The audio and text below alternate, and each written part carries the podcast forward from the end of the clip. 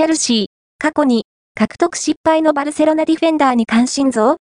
ベテランディフェンダーが対談見込み、チェルシー、イングランド一部が、バルセロナ、スペイン一部に所属するフランス代表ディフェンダージュール組んで25の獲得に興味を示しているようだ。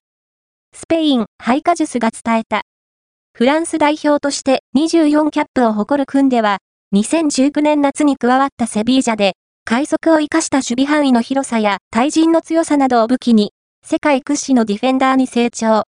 今季は、右サイドバックやセンターバックを、主戦場に、ここまで、公式戦32試合に出場して、2ゴール3アシストを記録している。